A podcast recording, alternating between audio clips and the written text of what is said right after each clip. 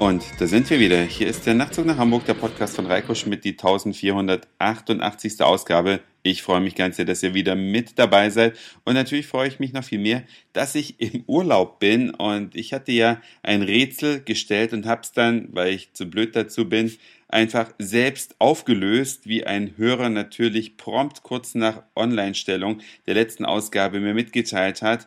Bei einer Minute und ein paar Sekunden habe ich schon verraten, wo die Reise hingegangen ist. Tja, früher war das mal eine Strafkolonie, wo die Briten ihre Straftäter hinabgeschoben haben. Heute kommen die Leute eher freiwillig her, um sich Australien anzuschauen. Australien soll ja eine wunderschöne Natur haben, und es hat auch interessante Architektur. Australien steht für vieles. Ich weiß nicht, an was ihr so denkt, wenn ihr Australien hört, ja? Was kommt da in eurem Kopf als erstes hoch? Sind es Kängurus? Vielleicht. Ist es die Hafenbrücke? Vielleicht. Aber mit Sicherheit ist es doch das wunderschöne Opernhaus, oder? Und es gibt auf der ganzen Welt relativ wenig Gebäude. Wenn man die sieht, dass man damit ein Land assoziiert. Das geht einem bei der Freiheitsstatue so, da denkt jeder an die Vereinigten Staaten oder ich denke mal die meisten. Das geht einem beim Eiffelturm so, da denkt jeder an Paris oder Frankreich.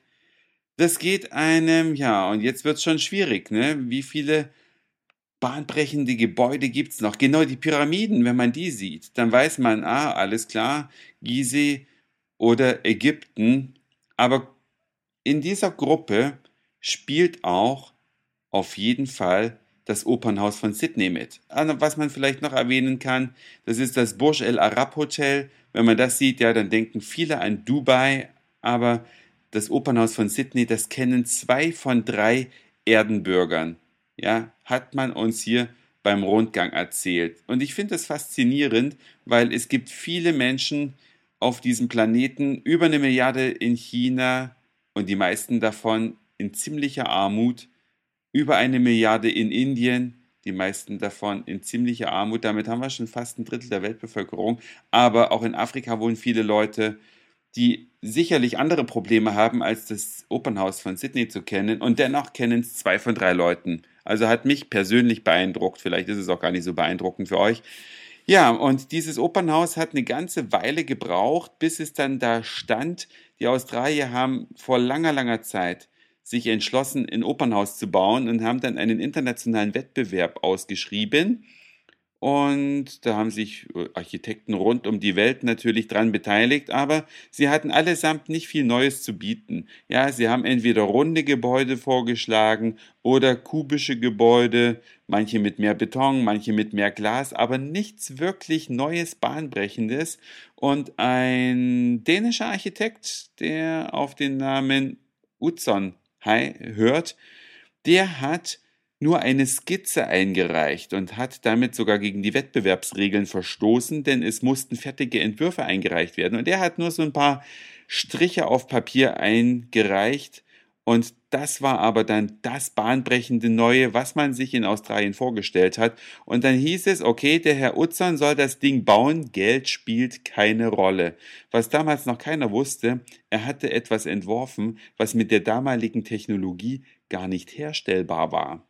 Und so kam es, um eine lange Story kurz zu machen, dass die Baukosten von, und jetzt muss ich mal ganz schnell bei Wikipedia spicken, weil es so unglaublich teuer geworden ist.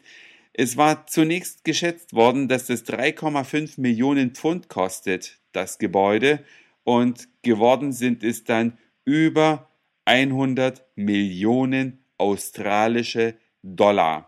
Das rechne ich jetzt nochmal um. Das sind 50 Millionen Pfund. Also von dreieinhalb Millionen auf 50 Millionen Pfund. Das ist schon ein kräftiger Schluck aus der Pulle.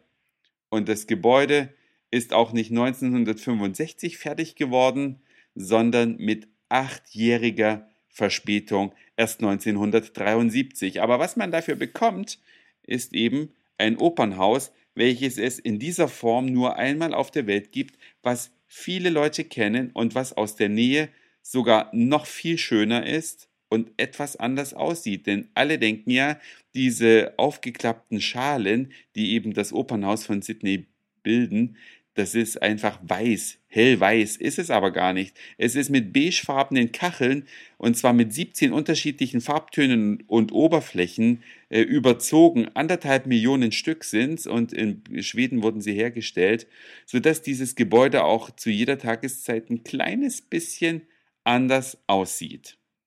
Und für die Mathematikbegeisterten unter euch, um die Statik zu berechnen, brauchten die damaligen Computer, die ja mit Lochkarten funktionierten, 18 Monate. 18 Monate haben die gerechnet, um die Statik rauszukriegen. Tja, und letztlich wurde ein weltweit einmaliges Gebäude geschaffen, welches aber eher ein Konzertsaal ist. Ja, alle sagen immer das Opernhaus von Sydney, aber man sieht ja mehrere Gebäude. Wenn man sich das im Internet mal anguckt, könnt ihr ja gerne mal in Wikipedia eingeben, Sydney Opera, da sind ein paar wunderschöne Fotos drin. Aber das größere der beiden Gebäude dieses Ensembles ist ein Konzertsaal mit mehr Sitzplätzen als das eigentliche Opernhaus. Das ist das etwas kleinere Gebäude. Und wir haben uns darin dann La Bohème gegönnt. Eine wunderschöne Oper hier anders als in Deutschland, wo vieles so modern inszeniert ist, was eigentlich gar nicht so mein Ding ist, sondern es war klassisch inszeniert, aber dennoch nicht altbacken und auch durchaus kontrovers. Ne? Läuft immerhin eine Frau mit nackten Brüsten rum in so einer äh, Szene, wo äh, eine, ja, wie sagt man das, ein kleines Bordell vielleicht äh, gezeigt wird. Also in Amerika wahrscheinlich nicht denkbar, aber gut, wir sind am anderen Ende der Welt. Da ist es sehr, sehr relaxed, wie es hier zugeht. Und alle sagen immer, es klingt schlecht in der Oper, in der Sydney Oper, die Akustik wäre schlecht, stimmt nicht.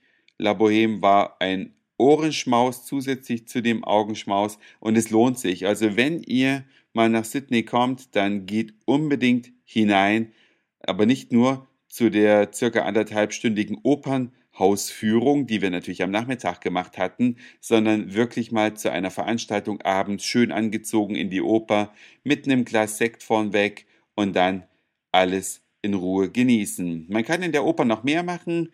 Es gibt da so viele Räume, auch Theaterräume, obwohl ich jetzt immer Opern sage, aber es ist quasi dieses Gebäudeensemble.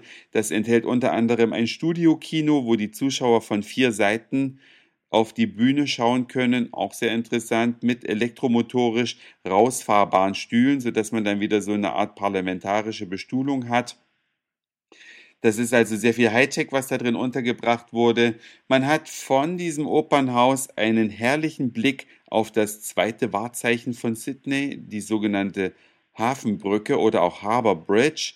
Und man kann diese Foyers auch mieten für Privatveranstaltungen natürlich beliebt an Silvester. Dann kann man das grandiose Feuerwerk da sehen, was von der Harbour Bridge aus gezündet wird. Aber man kann es auch für private Partys äh, mieten und viele heiraten da und feiern ihre Hochzeitsparty. Und es gab schon endlose dieser Hochzeitspartys dort. Aber was ich noch viel bemerkenswerter finde, es gab auch schon eine Scheidungsparty. Da wusste unser Tourguide, der eine Dame war, wusste genau, wie viel es waren, nämlich genau eine, weil es ja auch eher ungewöhnlich ist, dass man eine Scheidungsparty macht. Aber ich finde es einen sportlichen und auch sehr, sehr witzigen Ansatz, oder? Was meint ihr? Das war's für heute. Dankeschön fürs Zuhören, für den Speicherplatz auf euren Geräten. Ich sag Moin, Mahlzeit oder Guten Abend, je nachdem, wann ihr mich hier gerade gehört habt. Auch wenn Moin nicht Guten Morgen heißt, übrigens, liebe Hörer, die ihr mir das immer schreibt. Und dann hören wir uns vielleicht schon morgen wieder. Euer Reiko.